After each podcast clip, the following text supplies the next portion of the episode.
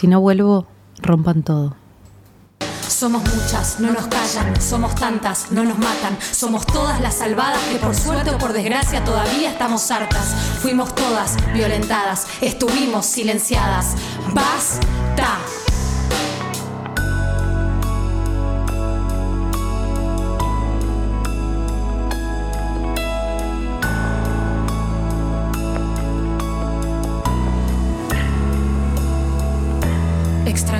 Donde vaya, siempre alerta hasta mi casa. Si camino, me persigo. Si lo miro, desafío. Avísame cuando llegues. Compartí tu ubicación. Toma esto por las dudas. Escondelo, por favor. No lo mires a los ojos. No camines con pudor. Grita fuego si te toca. Vestite como un chabón. Subo al auto, disimulo, grabo un audio e insinúo. Que me cuidan y me esperan. Estoy viva y estoy presa.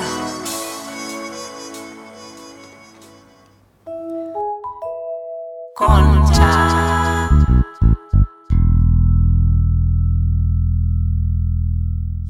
Bienvenidos a Concha.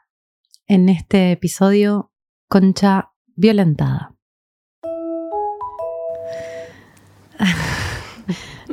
bueno, no íbamos a hablar de esto en el primer Queríamos episodio. volver cual verano. Bienvenidos nuevamente. Sí. Eh, pero bueno, la circunstancia hizo que no pudiéramos eh, pensar en hablar de otra cosa. Nos juntamos hace unos días a, a hablar un poco de, otro episodio que teníamos pensado para, para hoy y no podíamos. Lo único de lo cual podíamos hablar era de lo que le pasó a Úrsula, para todos los que están escuchando esto por ahí en otro momento. Eh, hoy estamos a 12 de febrero del 2021 eh, a unos pocos días de que hayan encontrado el cuerpo de Úrsula, una chica que de 18 años que fue víctima de femicidio, o sea, la mató su expareja, policía, y ella había denunciado, bueno, infinidad de veces, ¿no? Entonces, eh, 18, los años que tenía. Sí. Y, y bueno, esto termina, creo que destapa un montón de... de- de- no, no sé si esto puntualmente, digo, al menos en mí, Hmm. eh, cada vez que pasa algo así, se reedita como esta sensación de que, ¿qué onda, boludo? ¿Qué onda?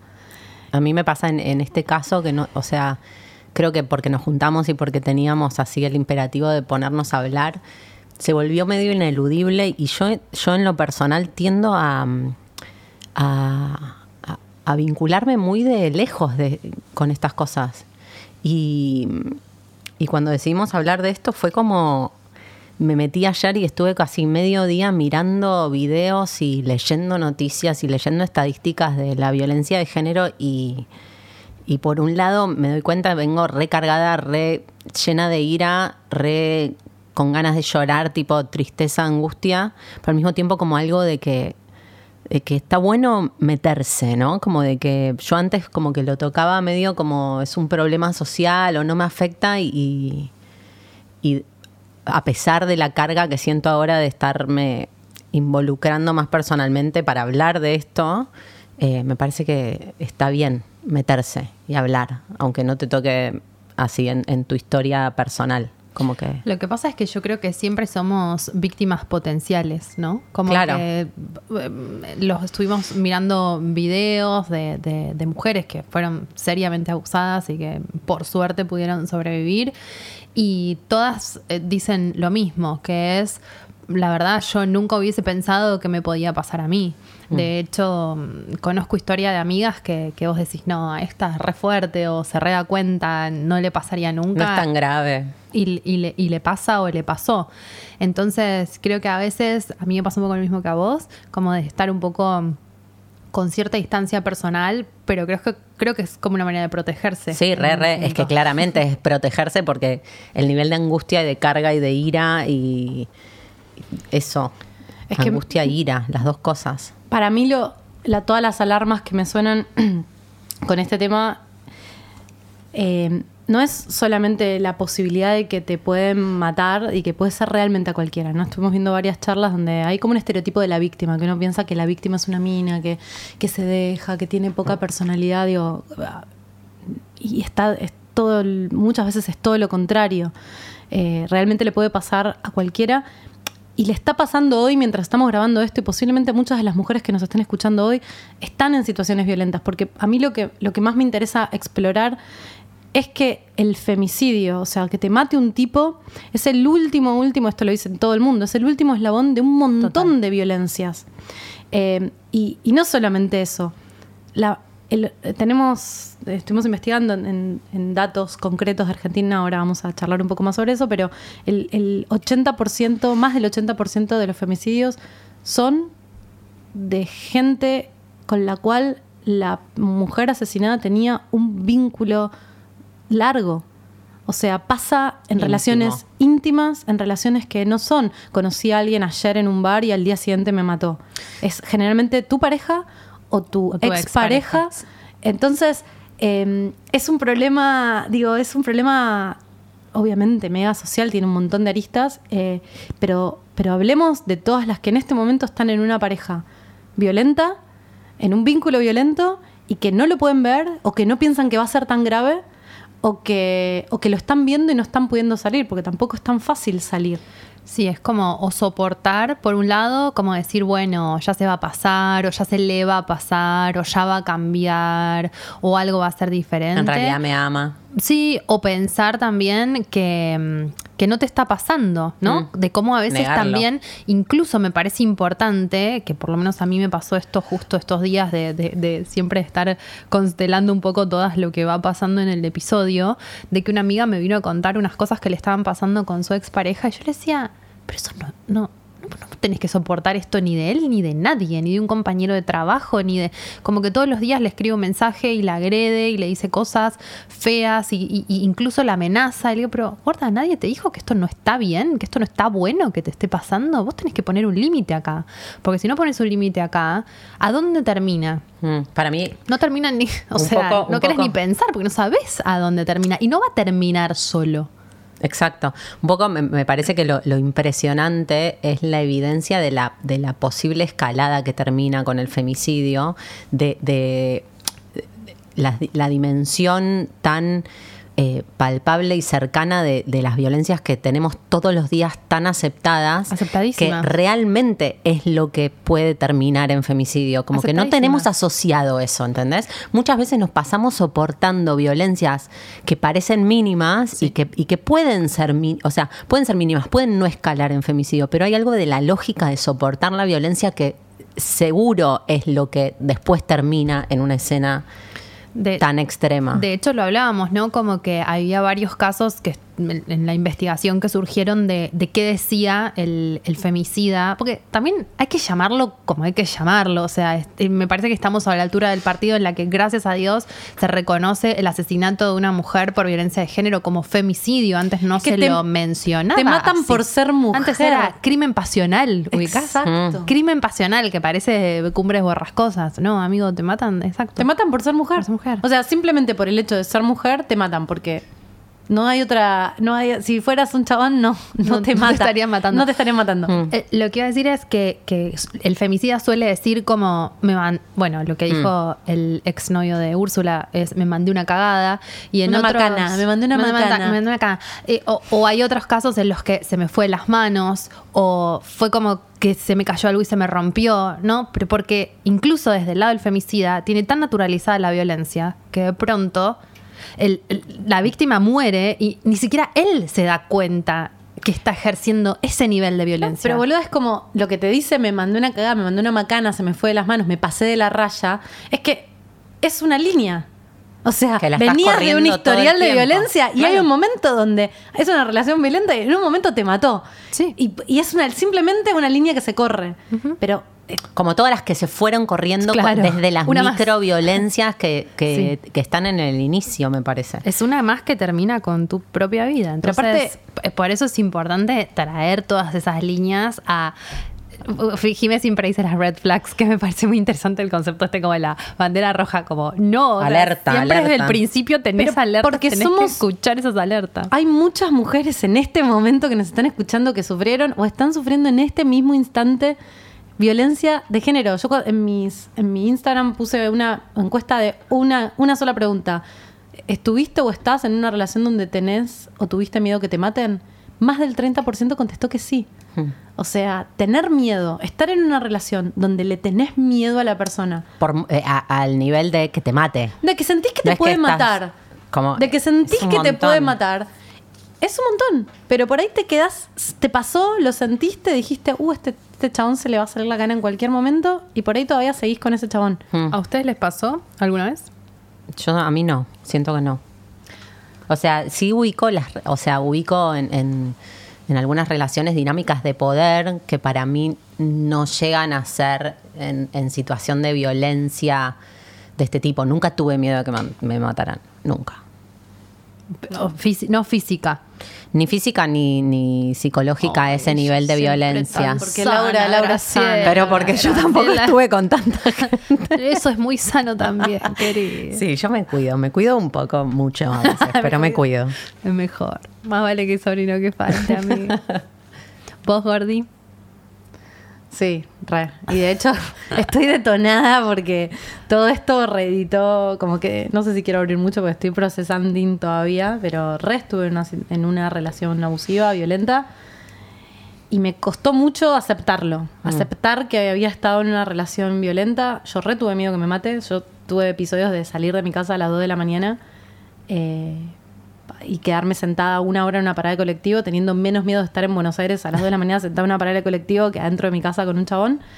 Eh, y yo no, nunca me sentí, yo digo, tuve muchas parejas. Y no es que venía de un ciclo donde todas mis parejas son, yo eh, todas mis parejas excepto esta eran parejas donde no había ni un levantada de voz, nunca una puteada. Y de repente entré en un vínculo con alguien que eh, se empezó a correr la línea, se empezó a correr la línea, se empezó a correr la línea. Y, yo que soy una mina que tiene re carácter y que tiene un montón de cosas re claras y que hago terapia semil y que no tengo un trabajo, o sea, no es que me pueden eh, como agarrar. Y sin embargo entré ahí y no me costó mucho aceptármelo a mí misma y me daba mucha vergüenza.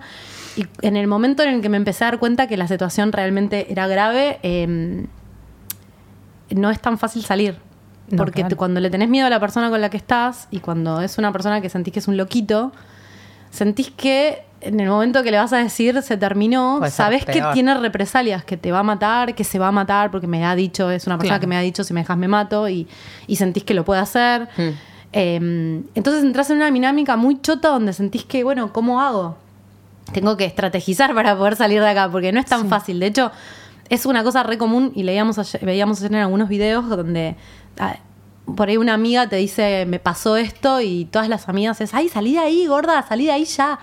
Y a veces no es el mejor consejo si estás en una relación violenta, porque eh, está comprobado que el momento de más riesgo de una relación violenta es en el momento en que lo querés dejar. En el que se separan. Ahí es donde tenés más chance de que te mate, de donde que, que te agreda.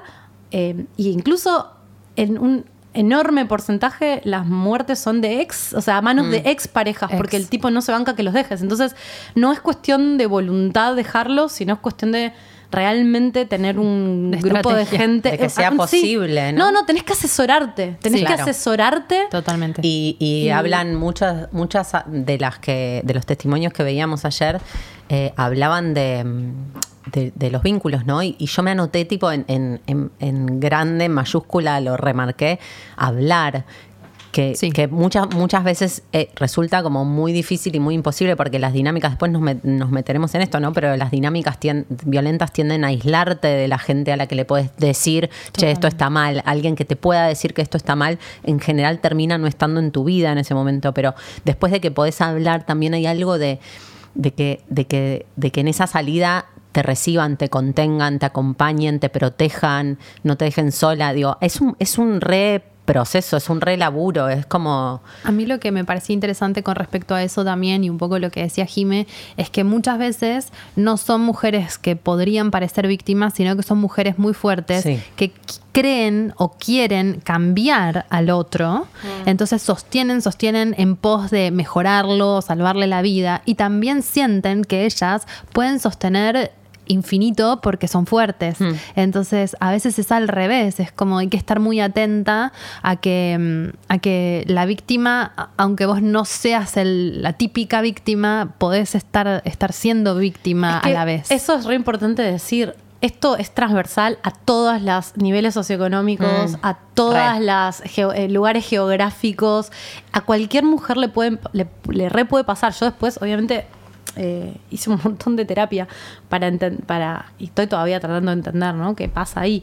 Eh, no digo que esto sea la generalidad, digo lo que me pasó a mí. Yo entendí que también yo viví una infancia donde si alguno de tus progenitores es una persona que es violenta, que es eh, que un día te se levanta y no sabes cómo se va a levantar, vos de chico armás una como una especie de estrategia para que esa persona no se enoje, para que esa persona estás en tensión permanente. Lo que yo me di cuenta es que ese tipo de vínculo en el que yo me metí recontra replicaba. Yo sabía cómo hacer, porque era algo que a mí me había pasado, entonces es, es retor- retorcido esto. No digo que le pase a todo el mundo, digo que es lo que yo pude identificar en mí. Se siente familiar. Obvio. Es un tipo de amor violento que en el fondo Para vos no te das amor. cuenta, no es consciente, porque no es decir, ay, esta violencia es el amor porque mi vieja. No, no, no haces eso en ese momento, eso lo haces después con un terapeuta, en el mejor de los Con casos. Eh, pero, pero hay Sí, un lugar no. donde se, se arma esa niña que tuvo que eh, ponerse fuerte, dura, eh, entender, estrategizar, Alerta. soportar, estar alerta, estar en tensión, todo eso vuelve a pasar. Entonces se siente extrañamente familiar, se sentís que vos podés con esto, porque pudiste con esto cuando eras chica. No sé si le pasa a todas, digo, pero en, este, en, en el sentido de que sentís que lo vas a transformar, sentís que No, vas a obvio. poder cambiarlo. De, de algún lado viene, de que te es familiar, de que estás tratando de reivindicar lo que pasó en tu propia casa, de que vos sentís que puedes hacer algo con eso. Y no te das cuenta, porque no es que ves a un chabón en la calle y decís, oh, él me recuerda, a él trataré de salvarlo. No, entras en la relación que generalmente son relaciones reapasionadas, eh, que donde hay drama, donde hay pasión, donde hay un sexo increíble, donde te encanta, porque todo ese rush en- entra en. Te gusta la persona, no es que estás enamorada incluso, seguramente. Yo volví mucho a la idea esta de, de, lo que nos compartía Marou en, en Desigual, de si estás como no sostener. Creo que las historias que te meten o, o las estructuras o, o los recuerdos o a lo que estás acostumbrada puede revariar. Digo, esta es una posibilidad, pero también puede ser otra. Creo que, Sí, que hay obvio. mil, mil estructuras Obvio, violentas. Creo que lo que hace muy difícil a la, a la, a la mujer en situación de violencia poder eh, verla y poder considerar que eso no está bien es que, que tenemos internalizada esta idea de que tenemos que sostener, Recontra. de que tenemos que soportar, de que tenemos que cuidar, de que somos pasivas en, en- en lo vincular, en nuestra vida. Digo, que, que hay como una, una idea de que, de que vos tenés que solamente recibir y responder a lo que pasa y que, y que mm, medio que, bueno, lo, voy a ayudar, lo voy a cambiar o, o ya se le va a pasar. Como o tiene que- mal humor, no hay- bueno, pobre, tiene mal humor. Nadie te banca tu mal humor del infierno. Sí, ojo que también a veces no es solo estar atenta para con nosotras, sino también para una amiga Sí, o para tu mamá o para tu tía o para tu propia tu propia comunidad, ¿no? Eh, Me parece que es importante Sí, total. a veces en algunas de las cosas de los testimonios que Jime compartió en las historias hablaban de mi hermano mm, la caga a palos a la novia, no Mm. sé, ¿no? Como también es, es un abanico muy grande, Sí. no solo es para una, sino también es para las demás. Sí. Dal, ¿pero vos estuviste en alguna relación violenta? No, yo soy más de, psico, psicópata, de psicopateada, más psicológica. No bueno, pero es violencia, boluda. No, obvio, pero nunca sentí de que me podían llegar a matar. Sí, de que me podían destruir emocionalmente o anímicamente, pero no, no de agarrarme de, los pelos o de las manos. No sé por qué, porque tranquilamente podría. Pero mm, eso se lo dejé a otra parte de mi familia. Pero no, pero sí en mi casa había escenas de mucha violencia que yo hoy recién con 36 años, y literalmente con 36 años, me di cuenta de que eran violentas. Mi papá no, no la cagaba palos a mi mamá, pero hacía unas cosas que eran realmente imperdonables. Y para mí no eran graves, ¿me entendés? O sea, como en mi memoria de esa nena de 5 años, o de 6, o de 7, o de 8, cuando mi papá destruía cosas, o destruía mi casa, o objetos, o hacía unas cosas dementes, em, como que yo lo contaba en terapia, como, bueno, en mi casa pasaba esto. Y la psicóloga me miraba como diciéndome, eh, tipo, no está bueno esto que estaba pasando. Entonces yo tipo, pero no es tan grave. Me decía como, ¿sabes qué? Es re grave. Como que un montón de cosas que te pasan hoy es porque vos eso lo tenés naturalizado, pero lo tenés naturalizado porque era tu medio ambiente en tu familia. Y, y eso me parece que también es importante. O sea, por suerte no lo reproduje en, en mis vínculos, pero sí lo viví muy de cerca y... Y creo que mi mamá, no sé, le debería haber puesto una perimetral, pero no lo hizo. Y, y- y gracias a Dios no le pasó nada, pero está ahí todo el tiempo, ¿no? Mm. Hablamos, que- sí, sí, ten- hablamos con... Hablando de ella, de mi salvadora. Bueno, entonces eh, invitemos a la querida licenciada Viviana Wapniarski, que es mi psicóloga, sexóloga, que la amo mucho y que me ayudó un montón, este, y que trabaja mucho en- con vínculos. Y mm, tenemos algunas preguntas para hacerle al respecto. ¿No suena? No suena más acá. desde el- Hola. Ahí está. Hola, Hola. Vivi. Hola. ¿Cómo estás, Vivi? Bienvenida en vivo a Concha Podcast. Ay, así de una en vivo. Hola. Hola, Vivi, encantada. Vivi siempre está en audios, pero ahora está en vivo. Le podemos preguntar cosas.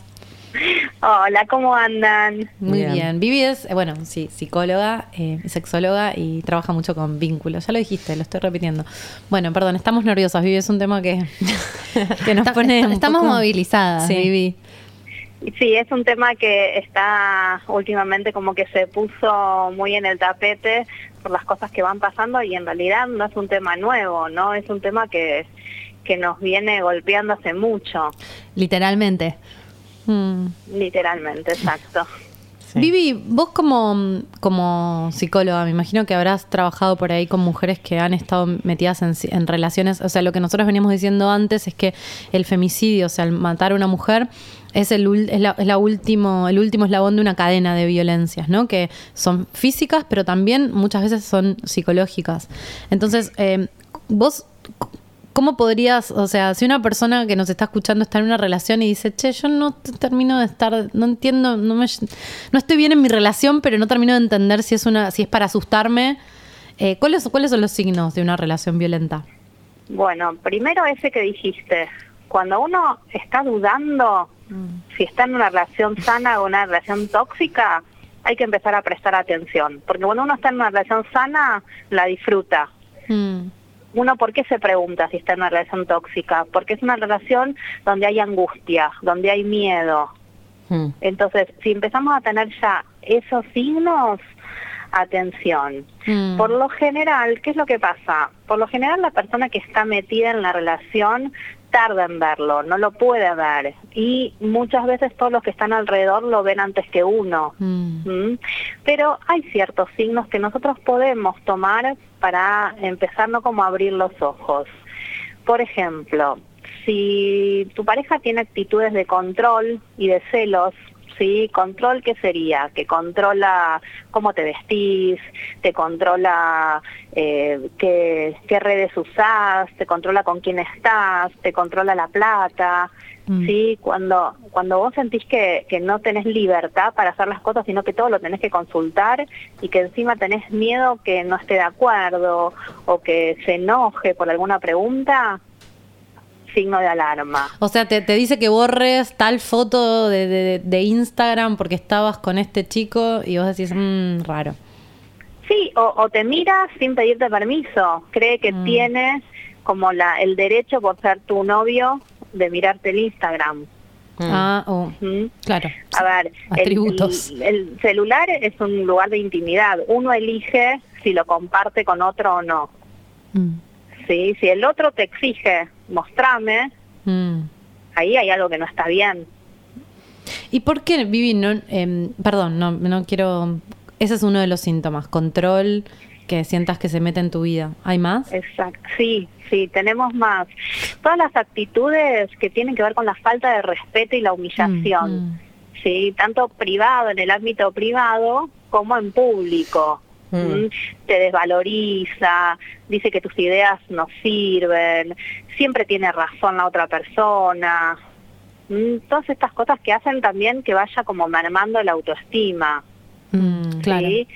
Y otro signo que también es como muy clásico tiene que ver con las relaciones sexuales. Por lo general, las relaciones sexuales, sí, son digamos pasionales, uno la pasa bien, ¿no? Hay, hay mucha pasión ahí. Mm. Pero se genera como una, una cosa donde no te animás a decirle que no porque tenés miedo que se enoje mm, sí. o, o muchas veces cedes aunque no tengas ganas, aunque después la pases bien. Sí. ¿m?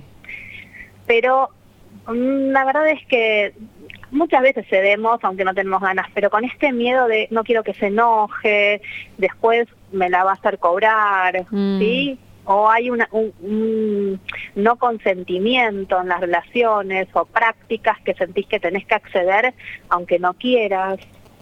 Ok. Vivi, y, y esto, ¿cómo nos, cómo, cómo, porque estábamos hablando un poco antes de llamarte de, que a veces no nos damos cuenta de cómo esto, que parecen pequeñas cositas, terminan eventualmente en un femicidio. ¿Cuál es el recorrido de ir dando ciertos permisos o ciertas licencias a, bueno, sí, en este caso por supuesto que es a un hombre, hasta que te termina matando? ¿Qué, pasa en ese recorrido? ¿Por qué parece que es invisible, pero de pronto está sucediendo eso? Porque ¿sabes qué pasa? En general un femicida es una persona manipuladora y psicópata. Y te va enredando. Pero ¿cómo te enreda? Porque te, te hace bolsa la autoestima. Mm. Te achica. Entonces te va, claro, te va achicando, achicando, achicando. Vos vas sintiendo que te lo mereces, que tiene razón, que, que en algún momento va a cambiar, que lo hace porque te ama. Y de esa manera te va como enroscando y manipulando. Y además, algo que, que suele pasar es que te va dejando sola en el mundo, ¿no? Como que va como achicando tu círculo social y tu, y tu círculo familiar. Te aísla. Y en- claro, te va aislando hasta que de pronto te sentís que es la única persona en el mundo Mm. y que dependes absolutamente de él. Mm. ¿Y qué pasa en el medio que no nos damos cuenta de que nos está pasando eso? Bueno, a veces sí nos damos cuenta Mm. Y nos cuesta salir justamente por todo esto que te decía hace un ratito, porque te baja la autoestima, porque te va aislando y porque te genera una dependencia que sentís que sin él no vas a poder. Mm. Entonces te cuesta salir. Viste, por ejemplo, eh, muchas veces muchas parejas eh, hacen este jueguito con lo económico. Mm. ¿m? Sí, Entonces la- no te deja trabajar. Mm. Claro, y por tu entonces vos bien. decís, ¿dónde me voy a ir? Claro. Sí, porque te dejó solo, porque no tu familia no está cerca, porque te peleaste, porque no tenés amigas que te hayan bancado, porque te lo dijeron 20 mil veces y vos seguías defendiendo y no tenés plata y entonces a dónde me voy a ir y eso se va perpetuando. Mm. Vivi, una pregunta, porque un poco en, en lo que en lo que estuvimos investigando ayer también surgía la, la, la estructura, si se quiere, opuesta de esta que estamos hablando, que no tiene que ver con que vos te sientas menos eh, o, no tengas recursos, o, sino que hay algo de, de, de un nivel de manipulación violenta en el que el otro depende de vos, ¿no? Y que, y que tiene un poder en esa dependencia. Bueno, es que justamente hay una codependencia. Mm. Medio Sí. que el, el, sin- el signo es la codependencia, ya sea vos dependiendo de él porque te achicó, te aisló y no tenés plata, o que el otro sea que, que te necesite para vivir. Como que, Es que es que sí, es que justamente eh, es un juego de a dos, porque si uno de los dos no entra al juego, no se produce esto. Claro. ¿m? Mm. El otro necesita vivir de esta manera, el violento, porque en realidad es la única manera que conoce. Porque una persona es violenta, no es violenta porque es malo y nada más. Es violento porque tuvo una vida donde lo que aprendió para relacionarse es la violencia, porque probablemente hay una cadena de violencias que lo anteceden. Mm. El punto es que vos crees a veces que lo podés, que lo, digo, yo que estuve medio en una relación violenta, que decís, bueno, yo lo entiendo, y vos pensás que con el poder de tu amor lo vas a poder salvar. Eh, y no, claramente no es así, con el poder de tu amor vas a quedar en, en, trampada en una red que te puede llevar a que te mate absolutamente. Y ahí eh, es este, este papel de la salvadora que nos mm. encanta a las mujeres, ¿no? Esto de yo lo voy a salvar y lo voy a curar y todo va a estar bien, porque en realidad es una creencia mágica. Eh, que no somos salvadoras, ¿no? Uno cuando está en una pareja, para medir si es una pareja saludable, tiene que ser justamente pareja. Mm, claro. ¿Sí? Donde no es que hoy uno que manda y el otro que quiere salvar o estos roles que son complementarios pero jodidos. Mm. Vivi, ¿y por qué a veces, incluso aún habiendo identificado que estamos en un vínculo codependiente que puede ponernos en peligro, no nos podemos ir y nos quedamos y tus mejores amigas te lo dicen, tu mamá te lo dice y vos igual te quedas ahí? ¿Qué, qué pasa que, parece que estás como enseguecida?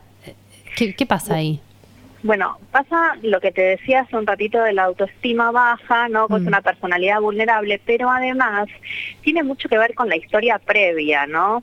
Tiene que ver con los modelos de pareja que tuviste, porque probablemente, o sea, dentro de una relación de este estilo tóxica, ambos tuvieron modelos de pareja tóxica. Mm. ¿Mm? Entonces, en realidad no se te ocurre que puede ser diferente, lo tomás casi natural. Sí, yo estoy todo el tiempo pensando en que hay, hay una dimensión de esto que es verdad, que es personal y que es eh, de, historia personal, pero hay una dimensión muy eh, estadísticamente comprobable social de que, de que de por qué digo, el chabón termina asesinando a la mina, ya sea porque era, la, era supuestamente el impotente o el potente de la relación, pero por qué hay tanto femicidio, como que pienso en esto de, de, que las historias personales también tienen como una cuota de, de, porosidad o de, información social en relación a las dinámicas de poder de los hombres y del, del sistema, que, que, que, por más de que vos te sientas la potente en la relación y que el otro depende de vos, hay algo de que el hombre termina siendo el que te puede matar. Es muy poco probable que la mina termine, aunque, aunque ella tenga el poder, termine eh, matando, al, chabón. Bueno, es que si lo querés ver con una mirada más antropológica, sí, y esto muy entre comillas y sin generalizar, ¿no? Sí, eh, exacto. con todo el cuidado que y respeto, sí, por los hombres y las mujeres. Sí. Hay antropológicamente el hombre salía a cazar y la mujer se quedaba cuidando las crías, ¿sí? Hay un instinto, ¿sí? Como muy, muy, muy, muy viejo, ¿sí? Donde es difícil que una mujer mate al hombre que hmm. la provee. Como hay una, una, una memoria de la fuerza de la que uno es capaz, ¿no? De, hasta dónde puedes usar tu fuerza. El hombre la usaba para matar. Pero es que, de todos modos, o sea, el hombre tiene más fuerza que las mujeres. Mm. Sí, esto es una realidad que nos guste o no y, y, y, donde querramos igualarnos, igualar los derechos. Hay, hay una biología que, que, por más que haya mujeres muy fuertes y hombres menos fuertes, hay sí una cierta fuerza masculina que es más potente. Sí, de hecho, en, las estadísticas, em, cuando, cuando se mide con qué se mató en los femicidios, un enorme porcentaje eh, de las mujeres muertas a manos de hombres es por golpes. Sí, por golpes o por cuchillos, como que no es no, es, una pistola. en una pistola estaríamos medio igual en igual condición, hombres y mujeres. Es, tiene que ver con la fuerza física. Como que siento que hay algo en esto que decís muy arcaico y, eh, viejo, como una memoria de que es un recurso para ellos. Eh, en su cuerpo, ¿no? Incluso cuando se sienten dominados, son la víctima dependiente de la relación, es, el, es como un recurso esto, de la violencia física. Absolutamente, y la violencia física que es antiquísima se traduce muchas veces en la violencia en relación al poder económico, sí, total. ¿sí? Al, al, a lo que yo puedo más que vos. ¿Mm? Entonces, de alguna manera ejercen un poder donde las mujeres nos sentimos vulnerables. El poder económico cada vez, o sea, está igualándose, porque Mm. por suerte la mujer salió al mundo y trabaja bastante a la par que el hombre. Este, pero hay una fuerza física que no la podemos igualar. Mm. Vivi, ¿y qué podemos hacer o qué pueden hacer las oyentes como para, para activar esta alarma si hay alguien que está escuchando y dice, a mi amiga le está pasando esto, O a mí me está pas- está pasando esto Sí. y no me di cuenta hasta recién, como que, ¿cuál es el mecanismo? Porque hablamos también antes de hablar con vos de los riesgos de que no es como, bueno, corto todo y, y bajo la persiana, porque el loco más loco se vuelve, como cuál es el, el, el pedido de ayuda correcto o A mejor ver, para en estos casos. realidad es muy difícil cortar todo de un día para el otro. ¿sí? Estos son procesos que se van logrando. Si vos tenés una amiga que vos la ves que está re mal en una relación muy comprometida, tenés que acompañarla, apoyarla, mostrarle, pero no presionarla, porque si la presionás, o sea, justamente por la característica de la relación tóxica, se va a meter más para adentro. Mm, no te va a decir más nada. Exactamente. Entonces hay que generarle como un clima de confianza, de que puede contar con vos y de a poco, sí, como ir mostrándole, eh, llevándola, ayudándola a levantar el autoestima, diciéndole que puede, que, que, que va a tener trabajo, que la quiere su familia, ¿no? Como armar una red ¿sí? Y, y hablar con la familia si podés, hablar con otras amigas si pueden, ¿sí? Como para ir armando una red para que cuando salga no se sienta sola, porque lo que pasa con esto es que, que si quieren salir se sienten solas. Entonces, como amiga, sí, estar ahí firme. Lo que pasa es que muchas veces a las amigas les enoja ver a una amiga Mm. en esta situación. Sí. ¿no? Enoja mucho porque parece como de un grado de impotencia tremendo. Y si vos está, sos vos la que estás dentro de una relación tóxica, el primer, a ver, lo primero que te va a ayudar a salir es verla, Mm. sí, reconocerla y aceptarla. Claro. Y después pedir ayuda. ¿sí? Pedir ayuda a tus amigas, a tu familia, buscar una, una terapia, pero, mm, a ver, no es de un día para el otro. Mm. ¿sí? Hay que tener paciencia y acompañar los procesos. Vivi, ¿y cuál es la diferencia entre, porque estábamos como acá tra- también tratando de, de comprender un poco esto de, de la violencia psicológica, en qué momento pasa la física o quizás la violencia psicológica también es peligrosa o, o es igual de peligrosa que la física, aunque no me pegue o no me o no tenga situaciones de forcejeo igual Claro, estoy en peligro? Porque decimos, viste, bueno, no, no es una situación violenta. Nunca me agarró de los pelos, nunca me tiro contra una pared. Pero a veces hay relaciones que son re peligrosas igual, aunque el no nivel esté- de control. Claro. Mm. Es que justamente la, rela- la, la violencia psicológica es más peligrosa que la violencia física. ¿Por qué? Justamente porque no lo ves. ¿Sí? Si vos te ves el moretón, Mm. o sea, eh, fue violencia física, después ves qué haces con eso. Sí, Pero te lo ven otros, ¿no? También. Exacto, pero la violencia psicológica tiene que ver con lo que hablábamos al principio, ¿sí? Con todos estos signos de control, de humillación, de falta de respeto. De aislamiento. Claro, aislamiento, te controla la ropa, ¿no? Todos esos signos que parecen pavadas, Mm. pero son enormes. Son igual de peligrosos que si te cagara palos, básicamente, decís vos. Es que es más peligroso, es Mm. más peligroso porque te lleva justamente a después que te va a cagar a palo seguro. Claro. Claro, claro. Porque aparte son personas en general, estos violentos, Oh, que por ahí el resto charming. no lo no se da cuenta porque porque son amorosos. O sea, es la es una persona que, de la cual nunca podría sospechar. Como que esto en esto que vos decías que son medio psicópatas y manipuladores, son personas muy, eh, sí, charming, como encantadoras. son seductores y que socialmente sí saben esconder muy bien lo que sucede Mm. sí ahora ojo vamos a ser empáticos también sí entendiendo que seguramente tienen una historia detrás Obvio, sí. sí que por algún motivo llegan a donde llegan y también necesitan ayuda ¿Mm? Sí, Nadie como sociedad me parece, claro, digo, me parece que no es ni, ni en ese nivel deja de ser hasta personal, ni, ni tiene que tener una historia personal, digo, eh, me parece que es social esto que vos decís. no, en ese, hay un plano donde cada uno tiene una historia más vale, pero después hay una dimensión social donde las mujeres también tenemos una historia y al hombre se le permite matar y la mujer no, digo, Claro. está validado y está... Bueno, es como re complejo, ¿no? Porque después Sí. las fuerzas de seguridad, la justicia, El toda la- sistema. el sistema que te tiene que contener es también machista y está compuesto de hombres que validan, compiten. sí, tapan y, y desvalorizan lo que pasa, pero en un nivel personal, obvio que los dos, Sí. los dos integrantes tienen una historia. Lo que pasa es que, bueno, las mujeres mueren y los hombres no. Y es como, Claro. what the fuck. Sí, totalmente, pero los, a ver, no, no, no, no quiero ponerme del otro lado, no quiero contarles que también el Sí, hombre obvio. sufre en esto, Obvio.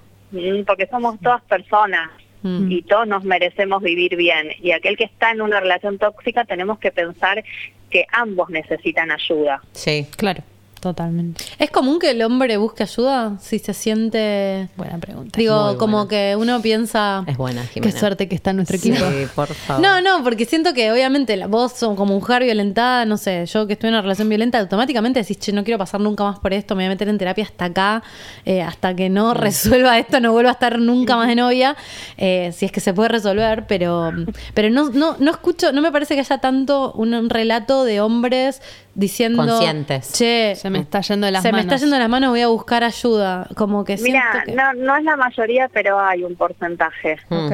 Mira. que también busca ayuda. Lo que pasa que también hay que encontrar un terapeuta que quiera ayudar a un hombre violento, Mm. Mm. porque es muy difícil empatizar Claro. y recibir en el consultorio a un hombre que te está diciendo, la fajé a mi mujer, Mm. quiero ayuda. O sea, no cualquier terapeuta puede ayudar. Vivi, ah, No, porque digo, ¿qué pasa con.? escu- eh, recibimos his- muchas historias de mujeres diciendo, yo no, pero mi hermano es violento, mi viejo es violento. Digo, como que siento que esto, como. ¿Cómo podés acompañar? ¿Cómo puedes acompañar si vos tenés ayudar un hijo violento. si vos tenés un hermano violento? No sé si es acompañar o es como abrir la Urgente posibilidad. terapia. Claro. Es obligarlo a que haga terapia. Mm. Suena horrible la palabra obligarlo, ¿sí? Pero de la única manera que va a salir de la violencia es con una ayuda profesional. Mm. ¿Y qué tipo de.? pro- Porque también buscábamos, empezábamos a pensar y a investigar eh, a- en, en- Sobre el en- tema. En cuál es el, el profesional que trabaja específicamente esto. ¿Hay una orientación de la psicología que se dedica a esto? Dentro de la psicología, sí, tenés, tenés como la orientación y también dentro de la psiquiatría.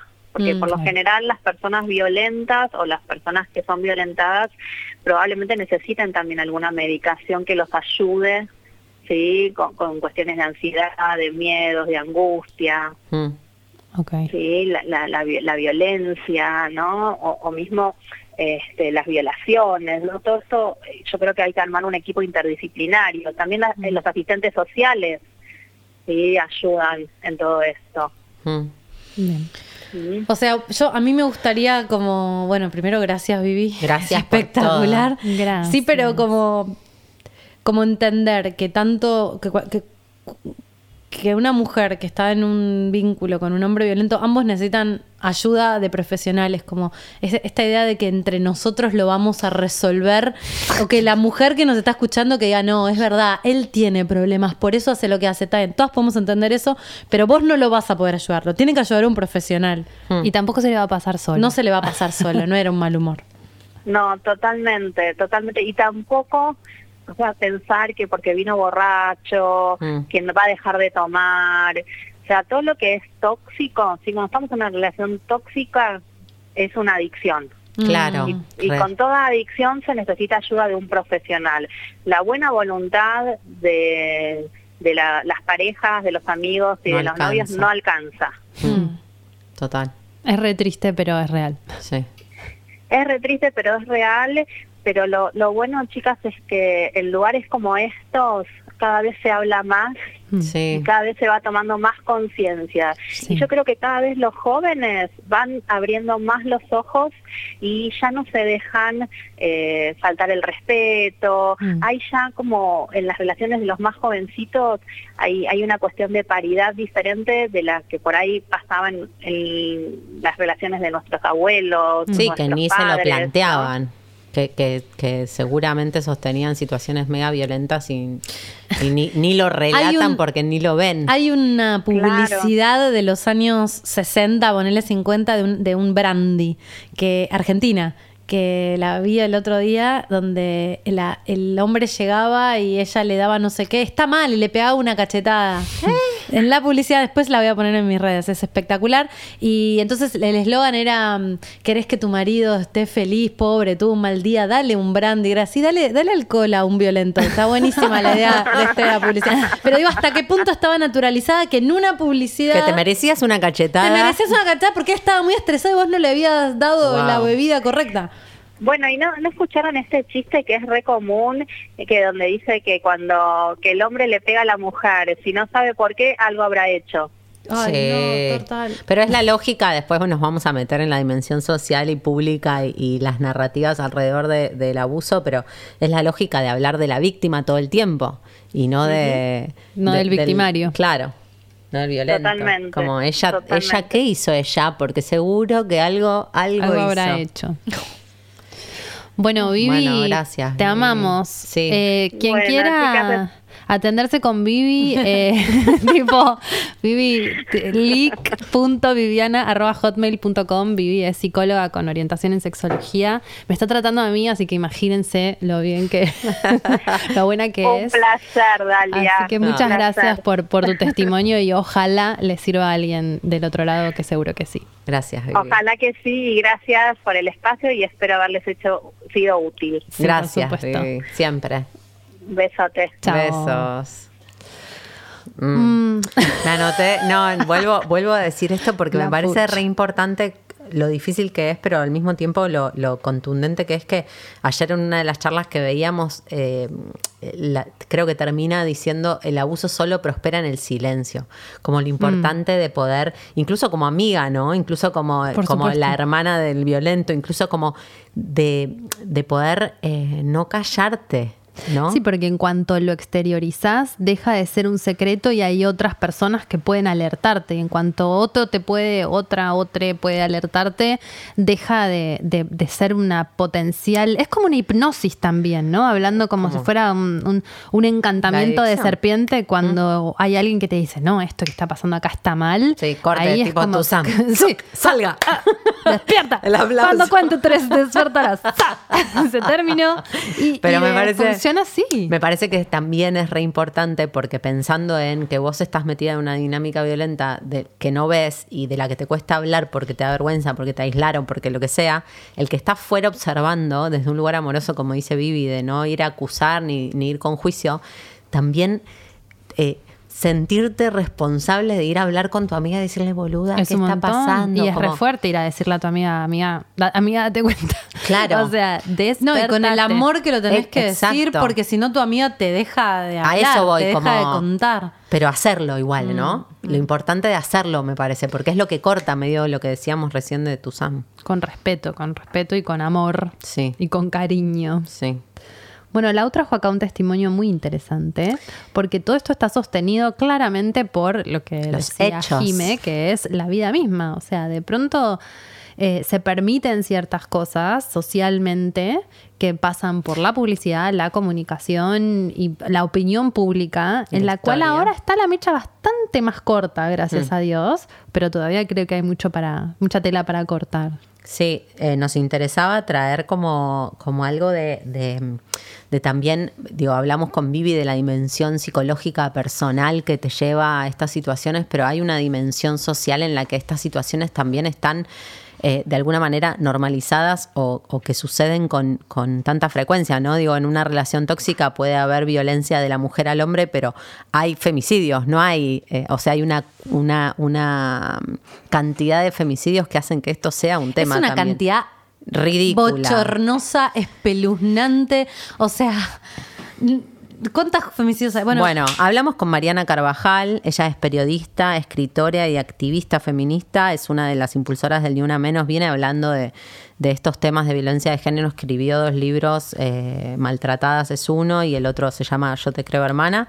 Y, y Mariana viene siguiendo como, como la data y lo, lo que sucede en, en la dimensión de la realidad, no en la dimensión eh, psicológica, ¿no? Sino como socialmente, qué, qué pasa con lo los femicidios. Y le preguntamos eh, un poco sobre, sobre los datos y sobre la- los datos estadísticos en relación a la violencia de género en el país y nos decía esto. El problema de la violencia de género en la Argentina es un problema muy grave. Sabemos que atraviesa todos los sectores sociales, que es un problema estructural de derechos humanos eh, y que se refleja en su expresión más extrema, que son los femicidios, con un femicidio cada 23, cada 30 horas, de acuerdo a los registros. Eh, y esto nos muestra que para muchas mujeres eh, el propio hogar es el lugar más inseguro porque 7 de cada 10 femicidios eh, son perpetrados por la pareja o la expareja y en la mayoría de los casos ocurren en el espacio doméstico. Esto O sea- ya, lo, ya lo hablamos, pero me parece que es muy interesante darnos cuenta de que en realidad el peligro está al lado nuestro y no tanto como muchas pensamos en tomarte un Uber, que no es que no te puede pasar, pero la- el verdadero peligro está al No, lado el peligro tuyo. de que te maten es más posible que sea dentro de tu casa que que sea eh, en, la En otro calle, lado. En otro lado. O sea, las dos. Ese es el problema. No estamos seguras ni en nuestras propias casas, boluda, porque también es peligroso tomarte un, un taxi. Bueno, Eh, pero hay algo de la escena, de, digo, del, del- de esto de- del femicidio como el último eslabón de las violencias, que es lo que vos decías de estaba más, me sentía más segura en la parada del colectivo a las 2 de la mañana que adentro de mi casa. Y por eso se habló tanto del tema durante la pandemia, ¿no? Hmm. De, de cuántas mujeres estaban encerradas que con su perpetrador. Sí, después hablamos un poco con Mariana de, si, si en, esta movida feminista, si sentía que hay más casos desde que es más fuerte la manifestación feminista o cómo los movimientos feministas impactan sobre la violencia de género en los últimos años.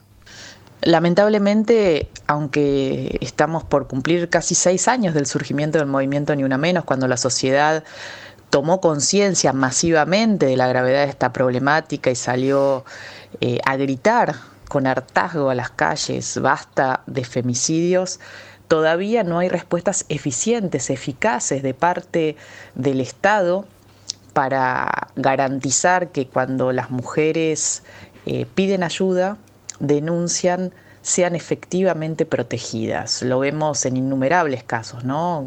Casi un 20% de las mujeres que han sido víctimas de femicidio habían recurrido a la justicia o tenían alguna medida de, protección alguna restricción eh, perimetral eh, dirigida al agresor. Sin embargo, eso no alcanza porque los agresores no las cumplen, porque no hay un seguimiento o un control sobre eh, esos incumplimientos o un castigo y entonces vemos lamentablemente y con mucho dolor que hay inacción, desidia en muchos de los casos, ¿no? Y la impunidad nos marca, marca un camino de repetición de la violencia machista.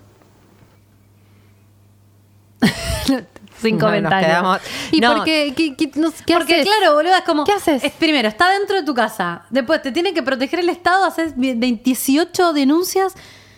Y no te protege, no hay salida, boludo. Es como, estoy con un chabón que me va a matar. Voy a la comisaría y son sus amigos los que me dan- toman la denuncia. Bueno, todo esto se lo podemos preguntar a nuestra próxima Sí. invitada ahora cuando Yo terminemos de escuchar. Ayer miraba que, que Dal nos compartió un vivo de Flor Feij- Freijo, Feijo, Freijo, que hablaba con una abogada tucumana y en una parte le pregunta a Flora a la, a la abogada si faltaban leyes y la abogada lo que le dice es falta que la implementación de las leyes que ya hay sea realmente seria, ¿no? Que, que y, y yo miraba otra charla de un chabón que decía que la violencia de género es un tema del hombre, y no voy a ahondar en eso, pero sí hay algo de, de que no es solamente desde el reclamo feminista que se va a lograr es el sistema el que tiene que aceptar que esto es un problema de la sociedad entera, no solamente de, los feminismos ¿no? y, del, y, y, del reclamo de las víctimas, sino que es un problema de todos y que la implementación de estas leyes que ya están es igual de importante. Entonces los jueces que son hombres, los abogados que son hombres, los policías que son hombres,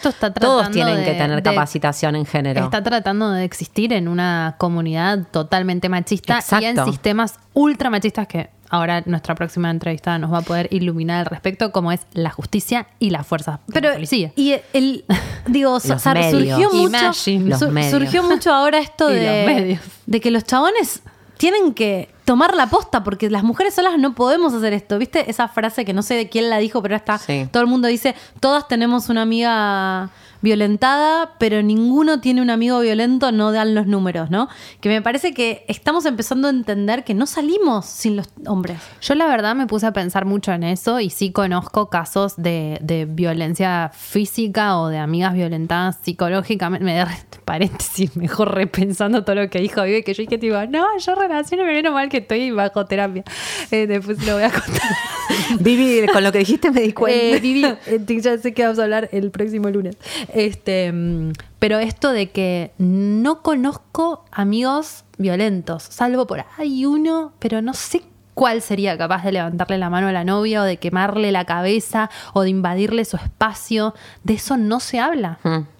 Los hombres no hablan. Incluso el hombre como parte de, la mirada con perspectiva de género, ¿no? El chabón al, amigo diciéndole, víctima de su propio machismo de, maltratar a tu novia. Víctima de su propio machismo, como mm. no lo hablan, no se ayudan, no se comunican y caen en, esto que perpetra de alguna manera mm. más profundamente Pero esto que está pasando. Es que es lo mismo que nosotras, estamos re preocupadas por cómo podemos ayudar a una amiga que está en una situación de violencia de género.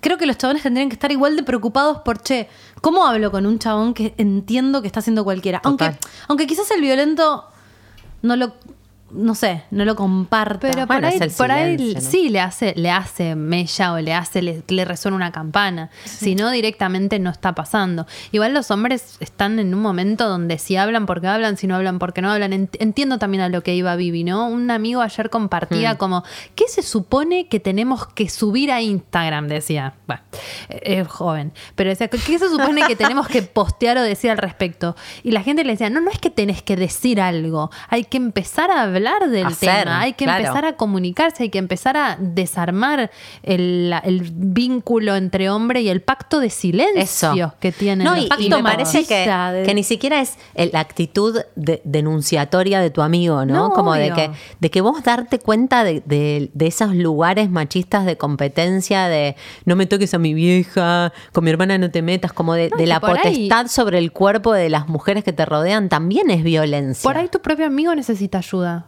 Claro.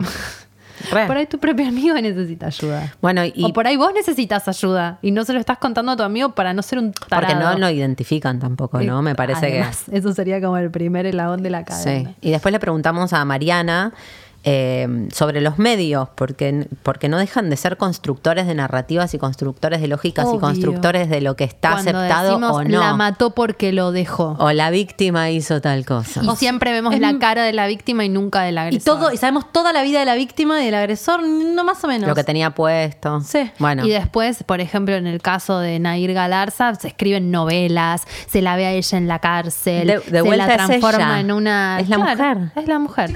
hay una serie que se llama mujeres asesinas. Cuando estadísticamente los el, 80-90% de asesinos son hombres. O sea, es me vuelvo loca. De hablar de que cualquier mujer que mata a un chabón a los dos días está presa de por vida, cadena perpetua se terminó. y para un chabón la tiene que remar para que lo metan preso. Todos los que matan deben ir presos, ¿no? Eh, sobre los medios, Mariana nos decía. En relación a los medios de comunicación, eh, creo que podemos decir que el tema pasó de los márgenes a la centralidad. Hoy los femicidios son tapa de los diarios, por supuesto, no todos.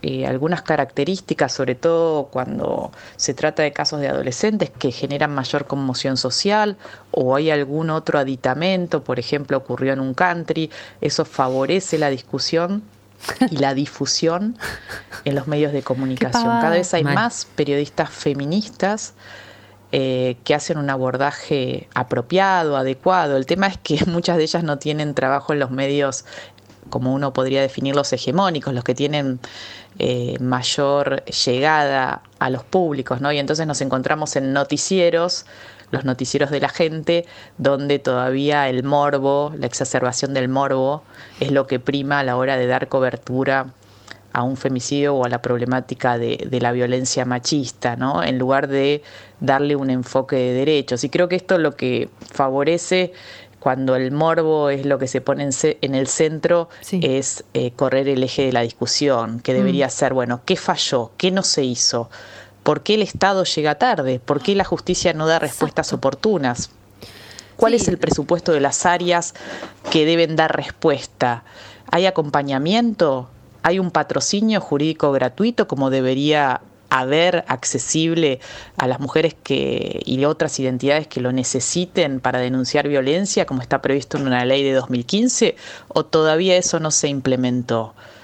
¿Cuánto se ejecutó el presupuesto para el Plan Nacional contra las Violencias? Esas preguntas son las que tenemos que hacer desde los medios de comunicación y no el eje puesto en cuántas puñaladas o de qué forma fue quemada mm. eh, o perdió, fue asesinada una mujer en un contexto de violencia doméstica. Porque lo que termina pasando es que nos pasamos contando víctimas, ¿no? Como... Sí, contando víctimas o viendo una cómo a la amiga de la víctima le dispararon en la cara en vez de pensar quién fue el ¿Cómo mierda paramos esto? No, además. Y, además es esto que hablábamos antes de entrar con Lau, que, lo los medios lo único que les interesa es la sangre. Entonces murió una mina y está todo, está bien, pero nadie está hablando del problema. Tenemos un problema de violencia estructural. Social. Que en los femicidios es una, pero atrás de esa que murió hay miles de minas que están sufriendo permanentemente agresión y esas no importan. El otro día escuchaba una periodista peruana muy conocida que denunció que, violencia de género y, no le creían, ni la cuestionaban, y de repente toda su carrera pasó a ser la periodista que fue usada. Em, y ella decía, al final, a la única mina que le creen es a la que está muerta. Si no te mató, vas a estar cuestionada, te van a cuestionar qué hiciste en tu pasado, te van a cuestionar por qué, te van a cuestionar después. Si al año por ella está saliendo con otro tipo y te, y te, ven bien, no sos una buena víctima. No, bueno, en eso se parece bastante al abuso sexual, ¿no? Es como si no te penetró, entonces no fue abuso. Es como si no te mató, entonces no fue lo suficientemente violento. Ah. Bueno, tenemos a Melissa García, que ya hemos tenido el placer de hablar con ella. En Concha Stoker En Concha Stoker, es abogada, es feminista, es este, una de las coordinadoras de, coordinadoras de Abofem, que es una asociación de abogadas en relación a, temas que tienen que ver con la mujer. Me parece que es muy importante que todos sepamos que existe este espacio donde pueden ir a consultar, a pedir una abogada mujer que tiene perspectiva de género para casos que tienen que ver con estos temas específicamente, como la violencia de género. Y mm, bueno, queríamos hacerle algunas preguntas, así que la vamos a llamar ahora. Hola. Hola, Meli, ¿cómo estás?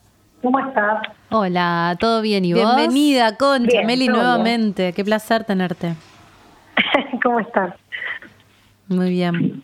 Bien, bueno, venimos hace ya rato hablando acá en, el programa y llegamos a la parte de, del vacío legal, de, de, cómo, de cómo se puede resolver. Eh, o sea, es como que siento que te vamos a tirar como ayúdanos, socorro, por favor, en relación a la violencia de género, como que decimos qué, duro es porque la policía donde vas a hacer la denuncia es un sistema que está este, eh, que es excesivamente patriarcal, la justicia también es ¿qué, nos puedes decir desde tu lado de, abogada con perspectiva feminista que se puede hacer? ¿Qué medidas de seguridad de, y también preventivas puede tener una mujer que está en una situación de riesgo?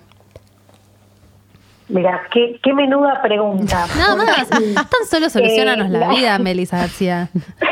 Eh, eh, es complicado porque parecía muy desalentador en principio eh, la primera respuesta, ¿no? Tenemos una justicia, como vos decías, totalmente patriarcal, una, una fuerza de seguridad totalmente patriarcal, entonces decir, bueno, ¿cuál es la solución? Bueno, a ver, eh, creo que como todo es eh, diferentes cositas que van sumando y que en esa sumatoria van cambiando una realidad. Cuando nos referimos siempre a cuestiones patriarcales, cuando hablamos, digamos, de, todo un sistema y justamente de una violencia que es sistémica, eh, no alcanza solamente con la idea de la denuncia. Evidentemente vemos cómo falla y cómo fracasa. Creo que hay un gran paso que tiene que ver, que lo he dicho en varias oportunidades y que parece algo como tan simple, pero en realidad rompe la idea hegemónica del rol de las mujeres, que es romper el silencio. Mm. Romper el silencio y animarse a, visibilizar de otra manera nuestras realidades es un montón. En el caso por caso, obviamente que nos encontramos frente a un montón de situaciones, por supuesto, eh, y creo que la salida es feminista y la salida es a través del empoderamiento hacia, estas mujeres. No solamente el hecho de plantearnos, bueno, vamos a educar y vamos a formar a las fuerzas de seguridad con perspectiva de género, vamos a tratar de cambiar la lógica del funcionamiento de la justicia, sino también la, otra parte que es generar herramientas positivas y empoderamiento a estas mujeres. Por ejemplo, una es que no nos quieran tomar la denuncia y decir voy a denunciarte a vos oficial que te tengo enfrente digo no estoy diciendo que sea simple esto no no no no estoy diciendo que sea mágica la solución. Pero lo que voy es que saber que puedo denunciar a ese policía por incumplimiento de deber de funcionario público, saberlo, le quita esa connotación de eh, que esa persona decide sobre nuestro destino. Mm. Claro, como em, que fuiste, fuiste abusada, vas a denunciar y sos doblemente abusada porque no te quieren tomar la denuncia. Sí, a ver, es terrible pensar que, que, que el sistema que te tiene que proteger no lo hace, es terrible, pero digo, está bueno también empezar a pensar que esta persona ahí está incumpliendo, que hay una violencia institucional y que es denunciable. Es decir, que también entra en ese eslabón de lo que hay que cambiar y lo que hay que mejorar, pero que también nosotras podemos hacer algo Obviamente que, reitero, en el caso por caso, una mujer en estado de vulnerabilidad lo que menos necesita es encontrar otro no y alguien que la siga violentando. Estoy muy consciente de esto.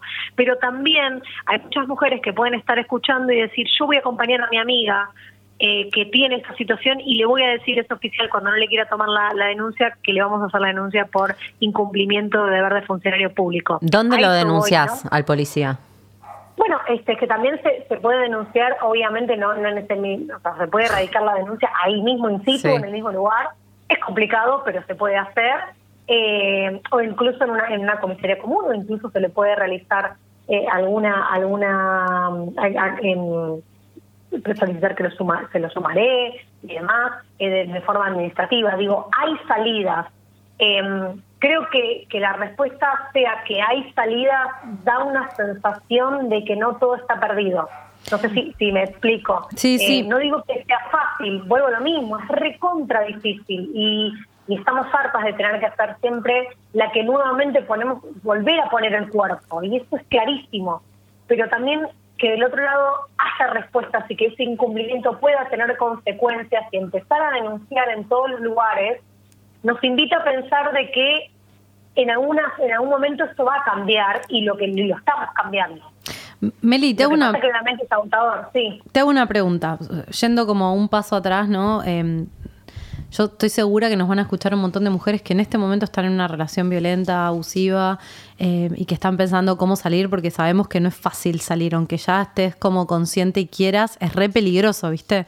Eh, de, salir, de, pero suponete que la persona dice, bueno, ok, voy a, quiero denunciar. ¿Qué recomendás? ¿Recomendás ir con un abogado? Ponele, yo nunca estuve en la posición de tener que denunciar o de ir a denunciar. ¿Cómo es ir a denunciar?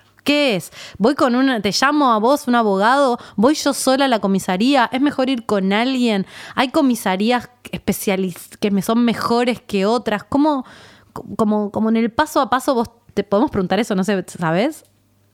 Sí, por supuesto, sí, sí lo sé, me lo pueden preguntar, es un poco complejo para detallar en el detalle, en el punto por punto, porque eh, tenemos un sistema que se va modificando en qué lugar y cómo realizar la denuncia en base a la jurisdicción, pero voy a tratar de, de, detallárselo para que justamente quien pueda estar escuchando, ¿no? Como que lo pueda notar o decir, ah, bueno, es por acá y demás. Sí. Eh, Varía muchísimo la realidad de si estamos en Ciudad Autónoma de Buenos Aires o en, el, en, el, en provincia de Buenos Aires, pero particularmente existen, tanto en lo que es en Cava como en provincia de Buenos Aires, lugares específicos donde denunciar que se, supone, con unas hermosas comillas, que conocen la temática de género y atienden esa cuestión y que van a saber cómo abordarla. Con hermosas comillas nuevamente porque no es siempre es lo que pasa.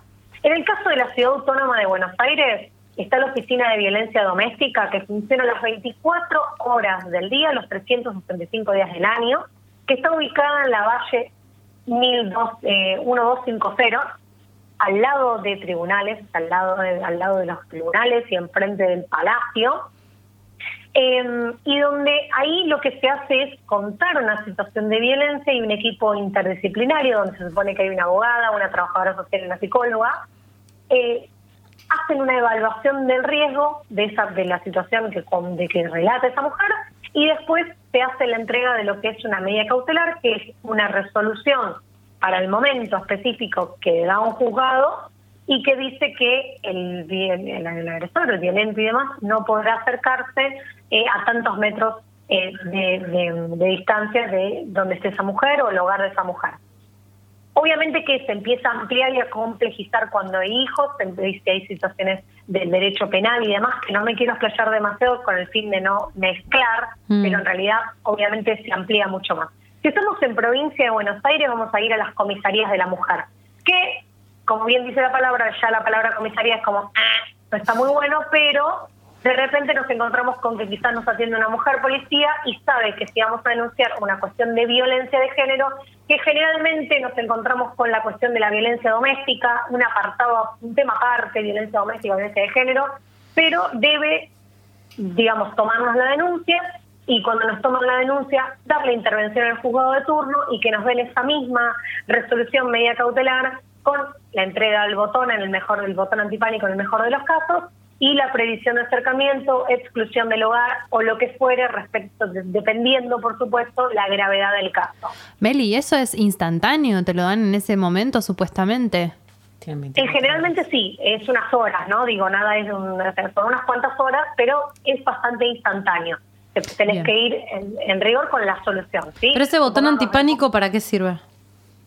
El botón antipánico, bueno, a ver, eh, eh, la realidad habla por sí misma, muchos no sirven a veces mm. porque llegan tarde, pero la lógica que tiene el botón antipánico es una cuestión de que un botón antipánico es un aparatito que en algunos casos se parece como un celular donde tiene como, dos botones, uno de verdecito como le llamaba y uno y uno de cortar, ¿sí? similar, y que al apretarse ese botón entra en la mm, e, e, este, este, ese llamado, ese, ese alerta. mención, digamos, esa alerta, esa no la palabra, lo que hace es, menciona, digamos, al, a la comisaría cercana, sí que tiene que tener, digamos, en ese radio justamente le, salta esa alerta y lo que tiene que hacer es mandar un patrullero al hogar para prevenir una situación de violencia, mm. digamos, ya in situ, en el lugar específico.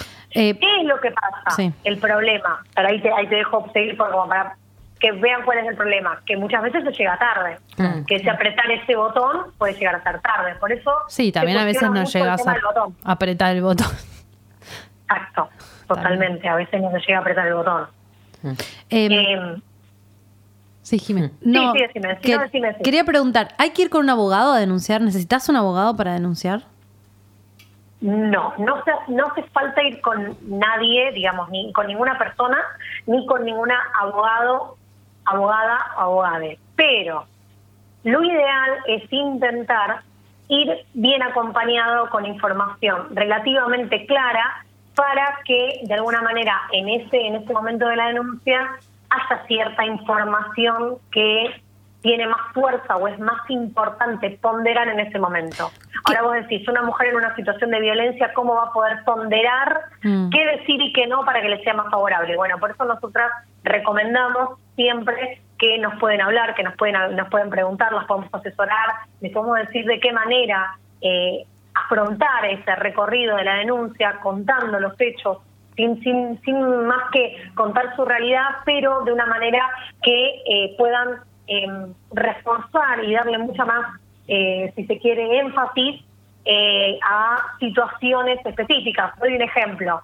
Hay mujeres que dicen, no, mira, está tan naturalizada la violencia. No, mira, violencia física no viví, pero de repente te empiezan a relatar y no vivió violencia física, pero ese, ese violento en la casa ejerce violencia psicológica, pero tiene portación de armas blancas o lo que fuera. Ahí esas cosas son importantes contarlas porque el riesgo aumenta. Mm. Entonces es importante tener esa información previa. Por eso hablaba del tema del empoderamiento, brindarles herramientas para que ellos puedan entender La eh, gravedad en la que están metidas.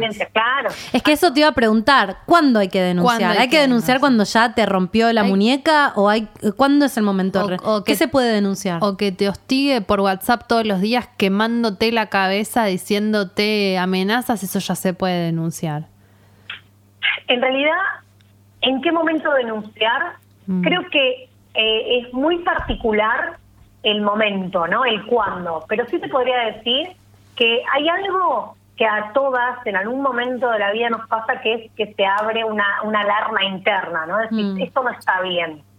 Y es ahí donde, porque hay muchas cuestiones respecto de, sacando los casos extremos, chicas, porque esto también es importante, ¿no? Hay Sí. situaciones extremas Sí, donde sí, no, no, no se puede esperar, pero supongamos una situación quizás más eh, desde lo cotidiano. Estás saliendo con alguien o el tema de las redes sociales, lo que fuera, y empiezas a ver que esa manera posesiva se vuelve en persecución y esa persecución empieza a avanzar. Ya ahí empieza a ser denunciable. Mm. Porque la potencialidad de que se pueda grabar siempre está. Puede ser que no, pero puede ser que sí.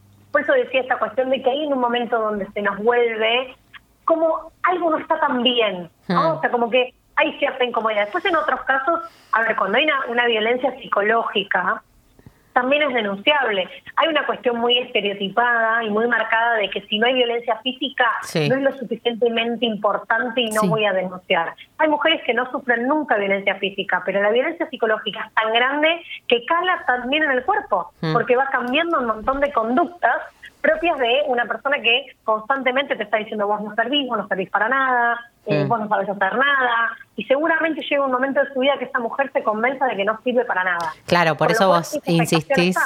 con el momento del empoderamiento, ¿no? Como algo de, eh, hablábamos con una psicóloga hace un rato y había algo de confía en tus sensaciones, si estás incómoda está mal, si Exacto. Si como tenés eh, miedo un está poco, mal. claro, de, de confiar en esto que te está pasando, en ese sentido lo del empoderamiento. Sí, totalmente. Por eso te decía, digo, el, el, el momento de incomodidad o la tolerancia a esa incomodidad, ya hay millones de factores. De- el primero que te puedo decir es un factor cultural. Nos han enseñado de que tenemos que tolerar y Que soportar un montón de situaciones porque somos mujeres. Sí. De ahí para abajo o para arriba las que quieras. Sí, y va a variar de persona a persona. Total. ¿Y por qué denunciar?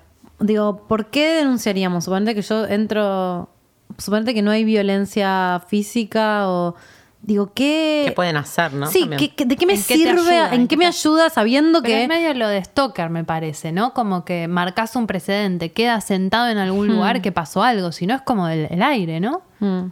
Sí, eh, son varias cosas. Todas las que ustedes dicen tienen un poco ahí, ¿no? Que ver. Primero, dejaste sentado algo, sí.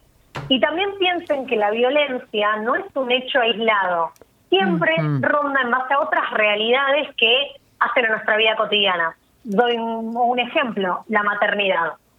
Pues sí, bueno, yo no voy a denunciar porque en realidad es violencia psicológica, pero de repente en esa violencia ves que no se puede establecer un régimen, no podés eh, pelear el tema de los alimentos, utiliza a litigios para, para generar situaciones de, de- de molestia o denigrarte como madre, eh, o montones de situaciones. Está totalmente atravesado, donde seguramente para ver una cuestión de alimentos o lo que fuere, vas a ir a la justicia, pero no es lo mismo si vos te acercás a la justicia por una cuestión de alimentos o de régimen o lo que fuere, por poner un caso de familia, si lo haces en- así como, como, como dando por hecho de que vas solamente por ese motivo, por el tema de los alimentos, o si manifestás que hay una situación de violencia. ¿Y por qué?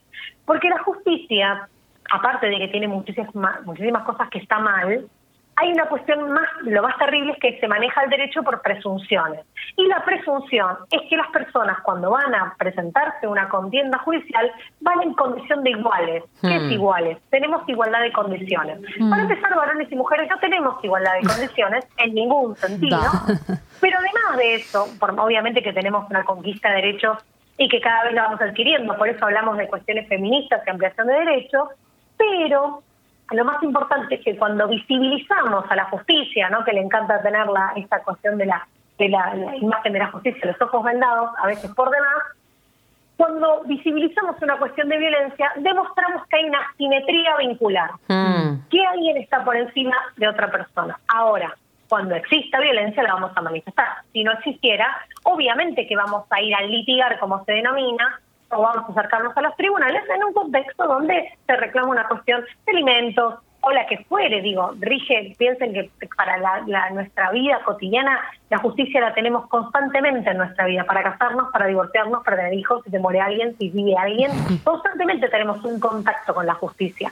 Generalmente suele ser un contacto negativo y un- una experiencia poco feliz, porque la justicia y el abordaje en realidad que se dan los tribunales tiende a tener esto, ¿no? Digamos, de ser lugares incómodos, donde la gente se discute en un montón de cuestiones, donde se intenta jugar a una objetividad cuando lo que llevamos ahí son emociones y cuestiones subjetivas porque somos personas. Mm. Entonces, en esa complejidad es importante visibilizar las cuestiones de violencia. Y otro factor fundamental es que quizás esa mujer tiene miedo y necesita sentir que el sistema la puede llegar a proteger. Después de lo de Úrsula, obviamente hay muchas mujeres sienten que la justicia no las va a proteger, que el Mm. sistema no las protege, Mm. pero bueno, en definitiva hay que seguir eh, pensando que hay que mejorar las instituciones que tenemos, Sí. mejorarlas, requerirles más eh, y sobre todo que el abordaje sea distinto, sea con perspectiva de género, sea feminista, que amplíe derechos. Meli, Eh, No sé si podés responder esto porque es como por ahí algo que no tiene respuesta y es muy frustrante, pero en un caso donde vos denunciás una vez y no pasa nada o, o le pones una perimetral y el chabón vuelve, no sé, en La el caso tenés un ex policía como le pasó a Úrsula, ¿no? Como, ¿qué, digo, qué, qué haces? ¿Denunciás siempre y de vuelta? O sea, ¿te, ¿te resignás a eso? ¿Hay algo más que, no sé, podés ir a la Corte Suprema? Estoy diciendo algo que ya sé que es una pavada, pero... Eh, Casa Rosada. Claro, ¿qué hago? Me tengo que, prender, que encadenar enfrente de la Casa Rosada y no sé, ¿qué, qué, ¿hay algo legal, hay algo más que se pueda hacer eh, para cuando no se está cumpliendo? ¿Hay otro lugar al que puedo denunciar? Mira, sinceramente, hay, como te decía, de la línea de la denuncia, o sea, en el frente del incumplimiento eh, y se viola la perimetral y cuando la justicia en sí, hay un punto que, es importante marcarlo, que es cuando hay una, una reincidencia, una desobediencia en el incumplimiento de las eh, perimetrales, eh, ahí interviene la justicia penal, ¿sí? Y cuando interviene la justicia penal, eh, es importante también ahí insistir eh, en que, a ver, que, que, que hagan su trabajo. Hmm. El, el tema es que, a ver, y pensar en encadenarnos a la rosada o visibilizar o salir en los medios, que, que realmente es entendible porque eh, es terrible decirle a una persona, eh, tenés que hacer tu trabajo porque si vos no haces tu trabajo yo me puedo morir. Mm. Eh, es terrible y, y a veces es un poco... me encantaría tener la respuesta total, eh, Mm. esa es la verdad. No, ya Eh, sé, creo que, puedo, que, que puedo- la puedo como, como bordear, pero en realidad eh, a nosotras incluso como abogadas, como, como asociación de abogadas feministas, nos llena de impotencia. Mm. De hecho, eh, justamente el día de hoy estuvimos en Casa Rosada eh, presentando un par de, de- de propuestas concretas para que algo hay que cambiar y tiene que tiene que haber una articulación concreta, o sea, ya no no esto no así como está no no se puede seguir. Eh, Meli. entonces llega un punto donde donde se, ag- se agotan las respuestas. Necesita No, le encantaría, le encantaría poder darnos una respuesta, pero la respuesta no existe. Meli, para ir Sí. cerrando, contanos un poco qué hacen en Abofem Argentina y, y, bueno, si alguien necesita ayuda legal en relación a, a- a un- bueno, con perspectiva, con situaciones de violencia o, o- o abogadas con perspectiva de género, cómo ustedes pueden ayudar y cómo trabajan. Eh, arroba Abofem Argentina en Instagram por si quieren seguirlas para descubrir un poco más y, y tener el contacto y ver el trabajo que hacen.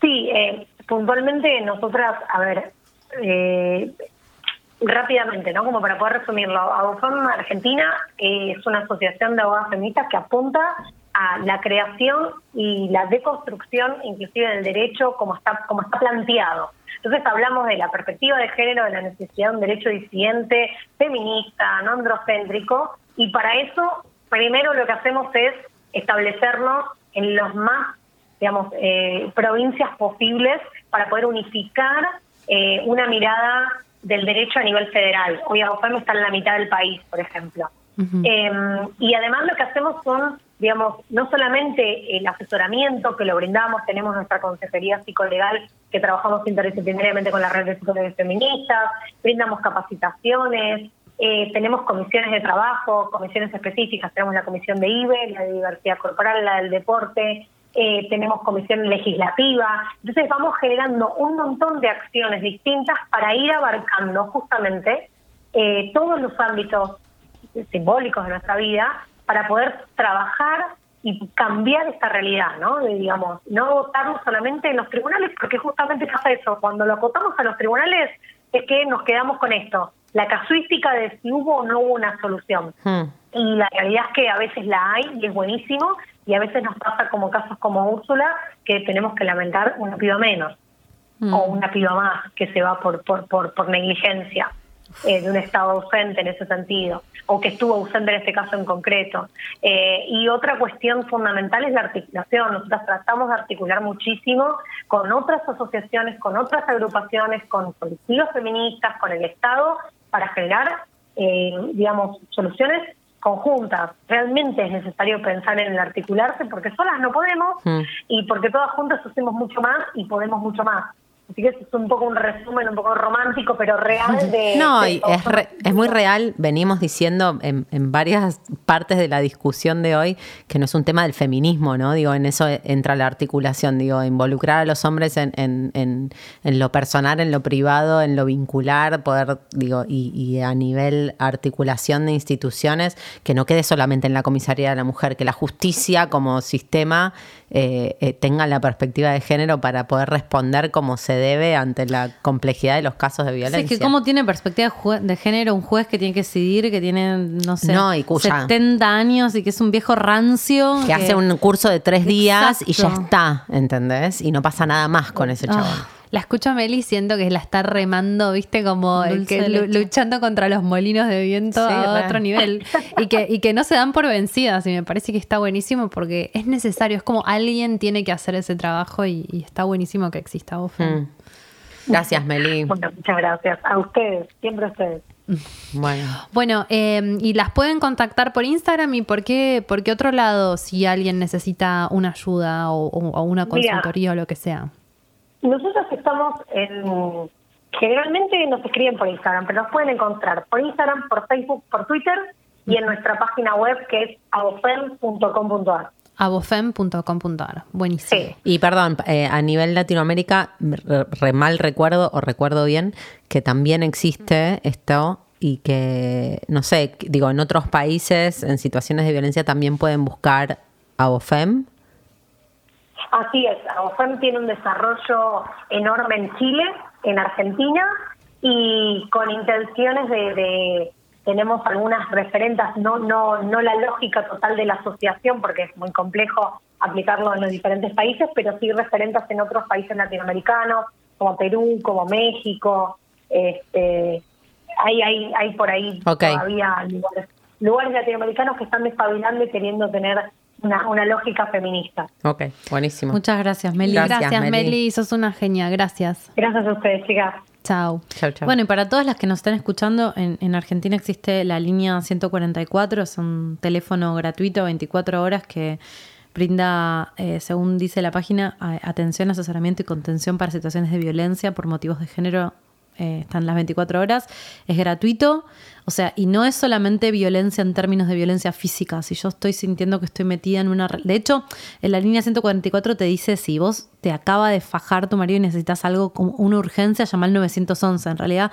la línea 144, no, y también puedes llamar a la 144, pero eh, lo que quiero decir es que podés llamar si decís, che, me parece que estoy en una ¿Qué situación hago? violenta. ¿Qué hago? ¿Cómo una con- salgo? de acá? contención psicológica. Sí. Incluso lo pienso en esto que decíamos de la importancia del, del círculo cercano a la persona que sufre violencia, que por ahí no se puede autosacar de ahí. Llama al 144 e informate de lo que podés hacer, de dónde Y- denunciar, de cómo acompañar. Hay Es- WhatsApp es- también en el caso de que no puedas llamar para que, no sé, por ahí no, no estás sola, no podés hablar por teléfono, te atienden por WhatsApp y también por mail. Se pueden, nada, tipean en cualquier buscador de internet eh, línea 144 y ahí tienen toda la información. Y también es anónima, ¿no? Que es muy Sí. importante. O sea, simplemente si estás en duda, si sentís que necesitas ayuda, si no te animás a contárselo a tus amigos, si, si querés sacarte la duda de si lo que te está pasando es violencia de género, aunque sea algo que O estás que le pasa a tu amiga. habituada Mm. o que estás acostumbrada o que le pasa a tu amiga o a tu mamá o a tu tía o a tu madrina, llama porque no perdes nada, alguien te atiende del otro lado, te van a ayudar y también tiene todo un dispositivo que estuvimos viendo que se nos puso, de hecho tengo la piel de gallina en este momento, de que cuando entraste dice, bueno, podés hacerlo de tal y cual forma para que nadie te vea, si, si querés bajar el... el, mm, un documento con información, abrirlo en una ventana incógnito, como un montón de mecanismos para que si estás siendo vigilada o observada por tu agresor, lo puedas hacer en seguridad. Mm. Yo es como, Mm. primero, siento que es un, un tema gigante Sí. que obviamente no, siento que no, no, no rozamos un nivel de profundidad, pero a la vez, bueno, no sé si se puede, viste, como que siempre siento que nunca es suficiente. Eh, Para mí, ya hablar del tema Mm. a- en este nivel, digo, nosotras hablando en, En Concha, Podcast. eh, Nosotras hablando en Concha. Y, y- y que la gente sienta la necesidad, o sea, yo me siento convocada ahora por el tema y hablar Mm. es necesario, es vital, te diría, como que siento que me dio que es la clave, ¿no? Pero porque también te puede ayudar a detectar si estás en un caso de violencia o si tu amiga está en un caso de violencia o bueno, eh, esto que, que, que hablamos un montón hoy y que tenés ahí anotado en tus notas tan grande que es como la manera de poder eh, romper el silencio, o sea, la manera de empezar a sanar esto es rompiendo el silencio y me parece que eso es lo que hacemos nosotras. Sí, con muchas nos, nos dijeron, eh, nunca había hablado con mis amigas de masturbación y las escuché a ustedes y hablé, qué bueno sería poder hablar Ay, entre sí. nosotras, che, ¿estuviste en una relación o estás o está pasando esto? Yo entiendo que es más complejo, ¿no? Porque, Mm. porque a veces si vos estás metida ahí, te da vergüenza hablar de eso. O sea, yo re estuve ahí. Como vos sentís que sos una mina a la que esto no le puede pasar y no te, y te, y te da mucha vergüenza admitírtelo a vos misma, admitírselo a, sus- a- admitírte- admitírselo a tus, A tus amigas, amigas. porque incluso sabés que si se lo decís a tus amigas, tus amigas te van a decir, boluda, salí de ahí. Y vos sabés que no es tan fácil salir de ahí. Pero, pero poder, pero poder buscar ayuda por fuera, poder hablar con tus amigas y, y y explicarles, che, por ahí no puedo salir, pero sí me está pasando esto, eh, ayuda a, a que eso sea verdad. Porque si no, a veces estás metida Sí. ahí y si no lo podés decir, tampoco es cierto, ¿no? Sí, no salís de esa, totalmente. decíamos con Lau que es como una especie de hipnosis, ¿no? Entre vos y tu agresor, porque no es de un solo lado. Los vínculos son codependientes y el agresor necesita a la víctima y la víctima necesita Y al agresor además- y se, se retroalimentan y estás ahí atrapado. Y cuando entra un tercero, bueno, puf, ese hechizo por ahí se puede romper y podés pedir ayuda y salir adelante. Se puede, ¿no? Había muchos testimonios que vos habías subido que decían como si se puede salir de esto también. Total.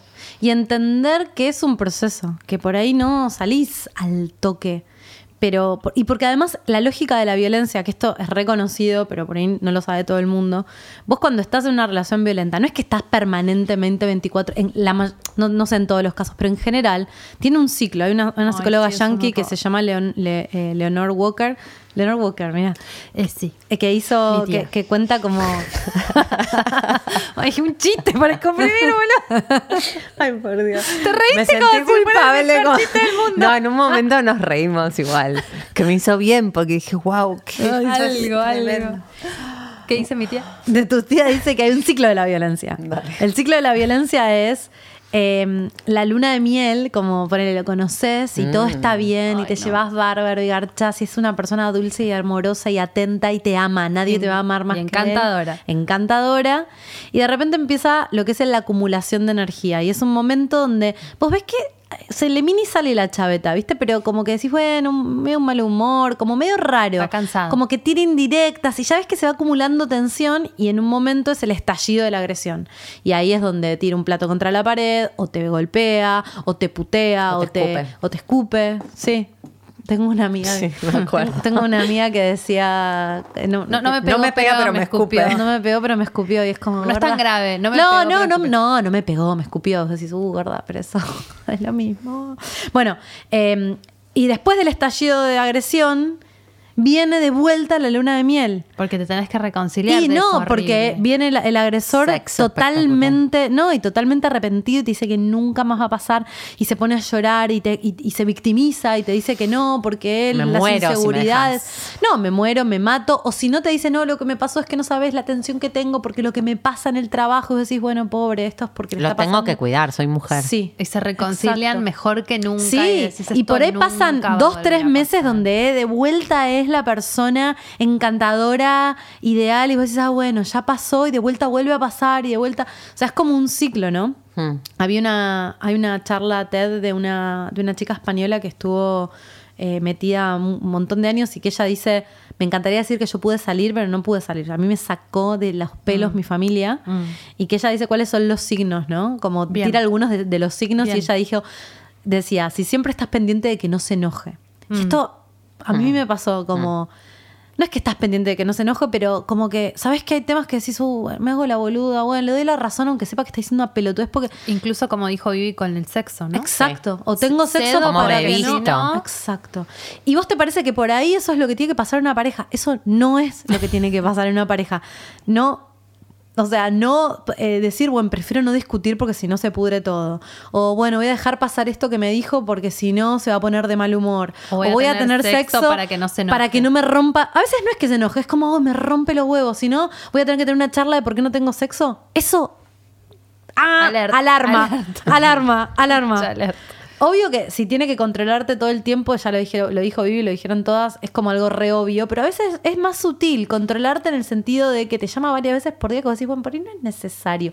O que te puede, viste, medio prueba de vida, como que al- sacás mandame foto una de... foto de sí. Claro, que decís, ¿qué es eso? No me pasó, pero... A mí tampoco. Pasa, pasa pasar. un montón, ¿eh? Mandame una foto de, o déjame ver tus mensajes, o déjame ver tus fotos. No, vieja, lo tuyo es tuyo. Te manipula, te chantajea, se victimiza, Hmm. signos alarmas. Te está manipulando, está tratando de chantajearte, de decirte si no haces esto, pasa esto otro.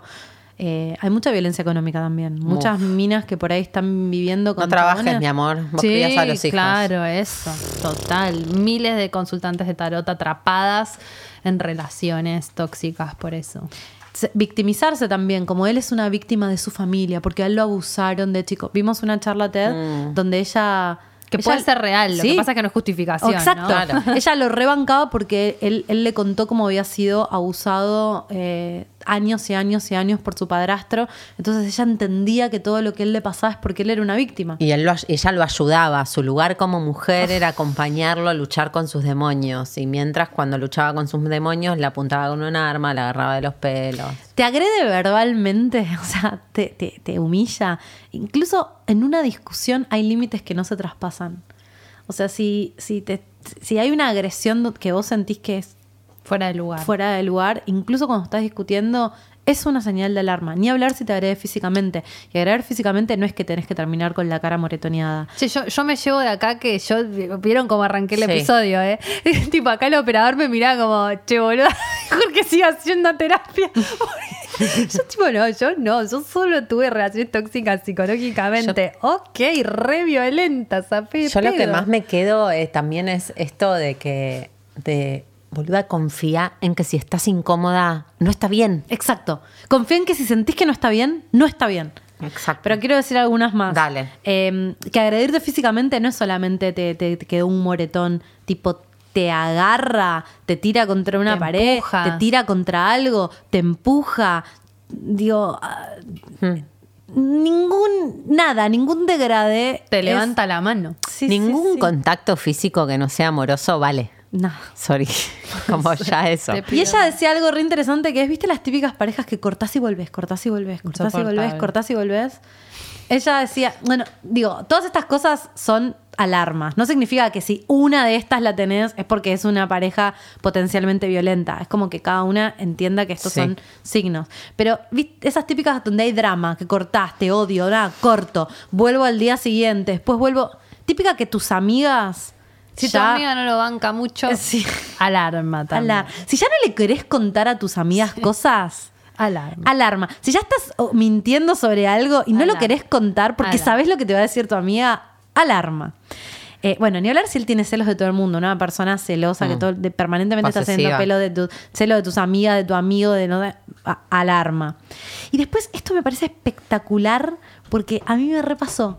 Arruina todas las ocasiones especiales, dice ella. Mm. De repente vos tenés el casamiento de tu hermana y antes del casamiento se arma un quilombo y Se te po- se pone pelea. celoso que no Hay sea el algo. protagonista. Las fiestas, vas a pasar el 24 y de repente algo pasa. A mí me repasaba eso. Tipo, tenés la el cumpleaños de tu mejor amiga y se arma un quilombo antes. Que decís, ¿por qué se está armando un quilombo? ¿Por qué está, está- que terminás yendo peleada o no terminás yendo porque te remil peleaste y terminás cancelando planes?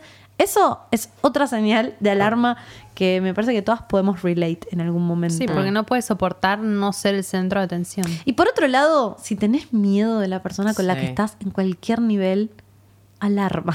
Sí. O sea, no tenés que llegar a tener miedo de que te mate. Si tenés miedo de que haga algo, si tenés miedo de que, de que haga alguna represalia si vos no haces lo que él quiere, no sé, yo a veces por ahí no, no tenía miedo que me mate, pero tenía miedo de que, eh, no sé, suba alguna foto mía a, a internet que yo sabía que tenía, o tenés miedo de que, eh, no sé, Sí, si tenés hijos, si Exacto, te iba a no decir, le, trabajo. le pega el perro, sí. se, se Sí, lleva el exacto. perro, te mate al perro, te, eh, no sé, como que... Ay, ¿Eso fue un perro, Sí, boluda? amo esta epifanía. ¡Wow! Amo esta epifanía. El Piscis de Jimena como Dios. Dios. Eh, Bueno. Como cualquier miedo que tenga, no podés estar con una persona con la que tenés miedo. En fin, no sé, como el que... perro fue un montón. Esto el momento mediumini con el perro me- superó. Hablemos Me de superó. duendes para levantar. Así que pidan ayuda, ya saben, 144, Abofem, psicólogos, amigos, amigos, familia. padres, Métanse, no es un tema que si no te está pasando a vos personalmente no te toca. Yo me estoy llevando mucho eso de mi experiencia con hablar de este tema. Como digo, es un tema que nos convoca a todos. Sí. Y si no es ayudarte a vos, podés ayudar a alguien. Exacto, exacto. Muchísimas Bueno. gracias por estar del otro lado. Esperamos que hayan disfrutado de este nuevo y relajado episodio de Concha Podcast. Este año tenemos un montón de cosas nuevas y muchas ganas de hacer un montón de episodios y todo eso que nos dijeron de ir a la radio, hacer más vivo, girar por el planeta Tierra. Todo eso lo vamos a hacer porque las Ay, tres decidimos sí. que queremos que Concha Podcast, gracias a ustedes que tanto nos lo piden, ocupe más lugar en nuestras vidas. Así que si ocupa más lugar en nuestras vidas, va a ocupar más lugar en la vida de ustedes. Y por nosotras, fundamentalmente, que lo necesitamos. Ay, sí, yo necesité concha desesperadamente. mal, este Teníamos tiempo. sed de aire. Qué bueno. El próximo podemos hacer uno divertido, Sí, por bien favor. Algo bien pelotudo. El próximo les prometemos bien pelotudo. No prometemos nada. No, no prometemos. Vamos a intentar. Pero bueno, la verdad es que el femicidio de Úrsula nos tocó en un lugar muy profundo y queríamos aprovechar este medio que tenemos y que ustedes hicieron tan conocido para comunicar lo importante. Mi nombre es Dalia Walker y me encuentran en Instagram como arroba la Dalia y en Twitter como arroba la Dalia A con dos A al final. Y encuentran nuestro podcast como arroba concha podcast. Solamente en Twitter no tenemos Instagram. Yo soy Laupa Salacua y me encuentran en Instagram como Lau. Pasa. Con doble S hace mucho que no digo mi Instagram, chicas, hace mucho que no grabamos. Y después quería decir, porque no lo dije, que el Instagram de eh, Mariana, que es la periodista que consultamos, es Soy Mariana Carvajal. Bien, Muy perfecto, bien. lo voy a seguir. Y mi nombre es eh, Jimena Outeiro. Me encuentran en Instagram eh, y en Twitter. Igual Twitter no lo uso casi. Como arroba oujima con J. Muchas gracias a todos por estar del otro lado. Escríbanos, escuchamos todo lo que tengan para decirnos con respecto a este episodio. Sí. Y hasta la próxima. Con chao. Concha.